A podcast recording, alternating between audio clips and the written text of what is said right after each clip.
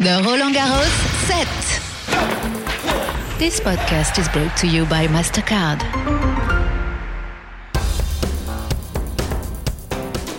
Hello and welcome to the ultimate edition of the Roland Garros set 2021. I'm Audrey Hash, and as the Serb Novak Djokovic and Greek Stefanos Tsitsipas battle it out in today's men's final, I will be taking you round the court here in the southwest of Paris for one last glimpse from the sidelines.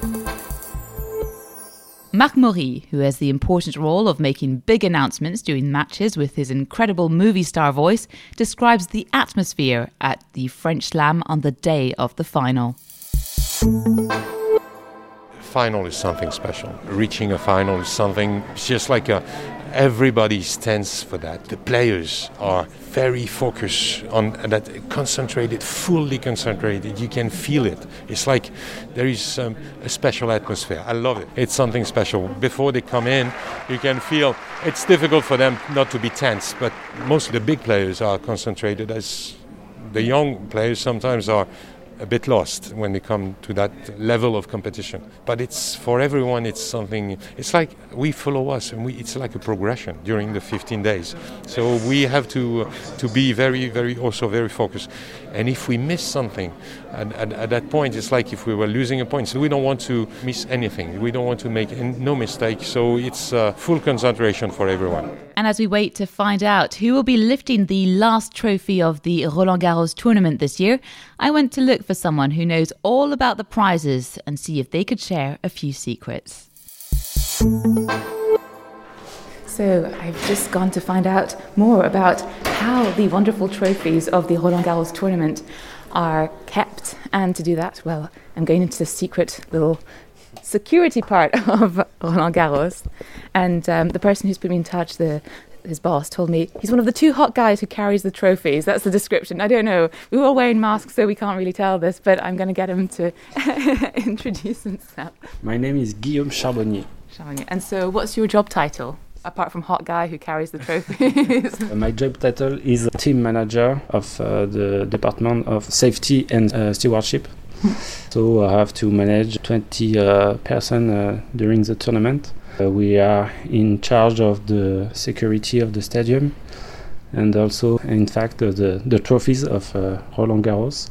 We have to deal with the partner also during the finals we uh, bring the, the trophy on the pitch. So uh, we have to uh, deal uh, also with the security uh, guard to uh, keep the trophy safe. How many trophies altogether does the tournament? We have five main trophies double men, double women, mixed double, and of course the, the simple men and simple women the final take place the final weekend and uh, we have also several competition with uh, juniors uh, wheelchair and uh, we buy the trays with uh, a partner uh, Mellerio. Oh, okay. So, so jeweler. Our team uh, bring the the trays on the pitch for the winners and the finalists.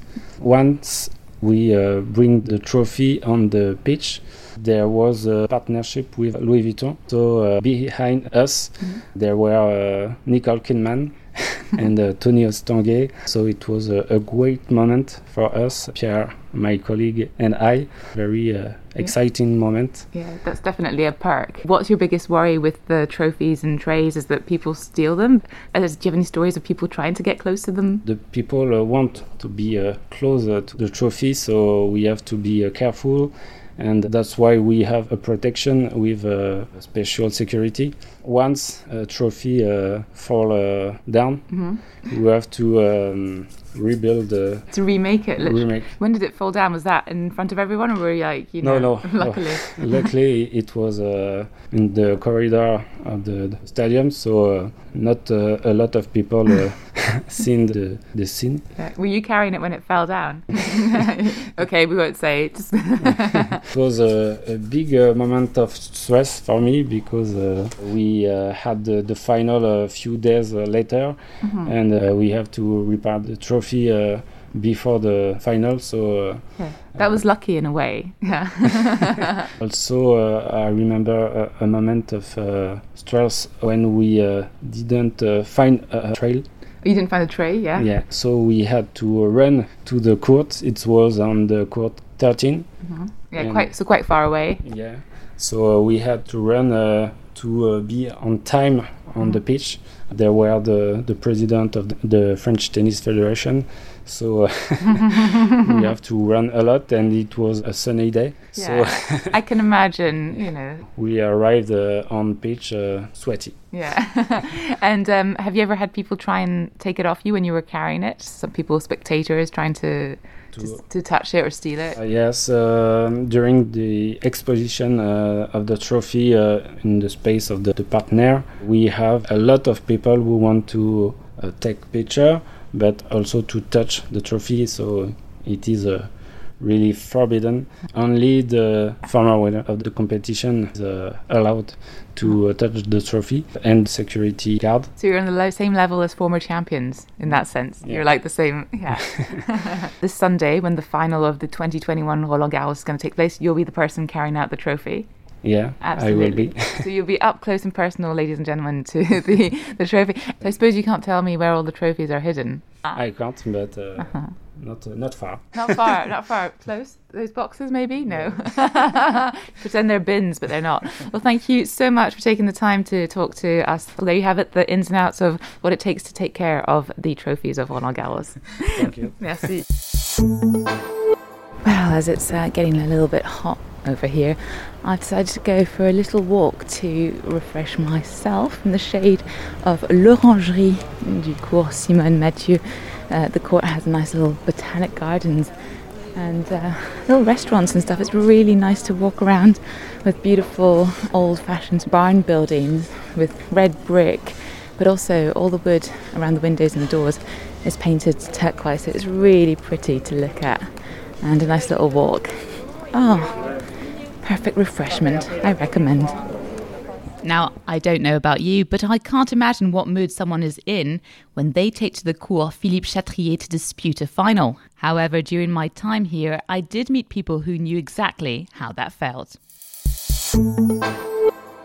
So, someone who knows a lot about playing finals is Daniela, who we spoke to earlier on the season's podcast, Roland Garros podcast set. And uh, I'm going to ask her what mood was she in when she like had to battle out on the court. Well, I mean, I was never in the singles final, so I can't say that. Um, from the doubles and mixed doubles, obviously, perspective that's different. But playing big finals in other tournaments, you know, there is more excitement than uh, ever. It's combination of adrenaline, nerves. You know, you've come a long way, but still, you know, you're missing that one step. But to me personally, playing big finals, I was always kind of relaxed because I feel like I was part of the whole thing. You know, like semifinals were for me the toughest matches because I felt like I was so close. But then once I was in the finals, in, for a very strange reason, I felt like right, you know, one way or the other, I'm uh, playing the last uh, match of this tournament, and uh, yeah, I would say more than anything, excitement was the the proper emotion that um, I could describe it by. Yeah, and what tips would you give players or future players to get re- ready for it?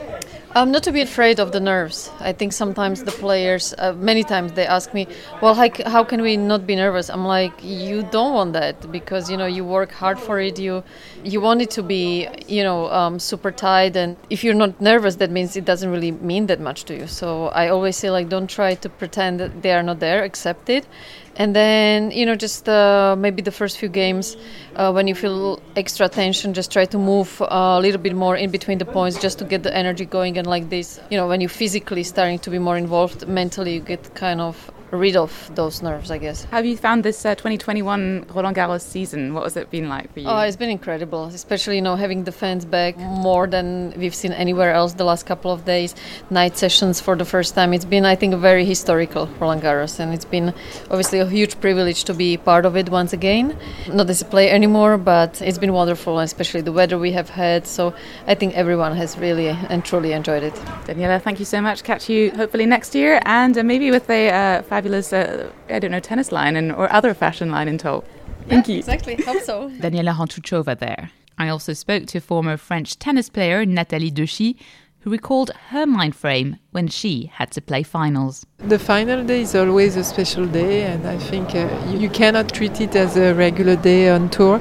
Especially on a Sunday, there's only two players left, and that's really uh, where all the attention is. So, as soon as you say that, you say, okay, then I need to do my routine like I'm doing every every day, and uh, that that will give me the confidence to uh, to step on court. But also you need to accept that the tension will be here and that you will have to deal with this tension uh, all day long and especially when you're playing so this is important messages most of the time some people say i'm going to spend it like a regular day it's not and uh, it's a special one but it's really the one that makes all the difference between a, a winner of a, fi- of a slam and a loser of a final so that's really a special experience to live I think some gets super motivated with, some gets too tight. It's a tough balance to go through, but it's definitely a, an amazing experience for each player to live.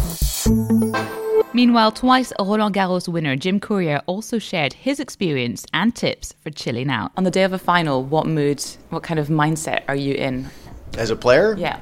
well, Especially, you, the day of a final is filled with nervous tension and anticipation, and from my experience, also uh, a very strong commitment to staying in the moment and not not being fully uh, receptive to what you're about to do as far as what it signifies in in your tennis life. Trying to stay very siloed and focused on the task at hand because there's so much at stake. It's enormous. It's historical and if you allow those feelings to creep in, sometimes it can it can suppress your performance. So it there are a lot of mind games at play in my experience. Uh, certainly, you know, for someone like uh, these great champions who've won so much, they probably have their own patterns because they've done it a lot. I was lucky enough to get to seven finals, so I got experienced at it and got better at it as I went. Uh, but it's always an amazing day to wake up and feel the, that nervous tension and the butterflies and then be able to get out there and perform. It, it's an awesome experience. And you don't get that many in your life. Think about the greatest players of all time. They may compete in 35, 40 of these, and, and that's uh, 35, 40 days in, in, a long life. Yeah, so you have to make the most of everything, I think. Absolutely. what were your um, sort of chill techniques?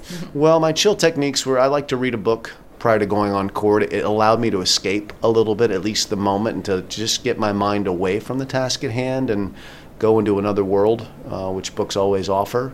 So for me, that was the way that I got away from the tension. A lot of players these days, of course, listen to music or play. I know Rafa plays Parcheesi with his team. That's his pattern. He always plays a little board game. And Iga Swiatek earlier in the tournament, she was doing Legos to kind of distract herself. There, there are all kinds of of ways that players will spend that time to, to try and get themselves in the right frame of mind. Reading books was mine. Thank you very much.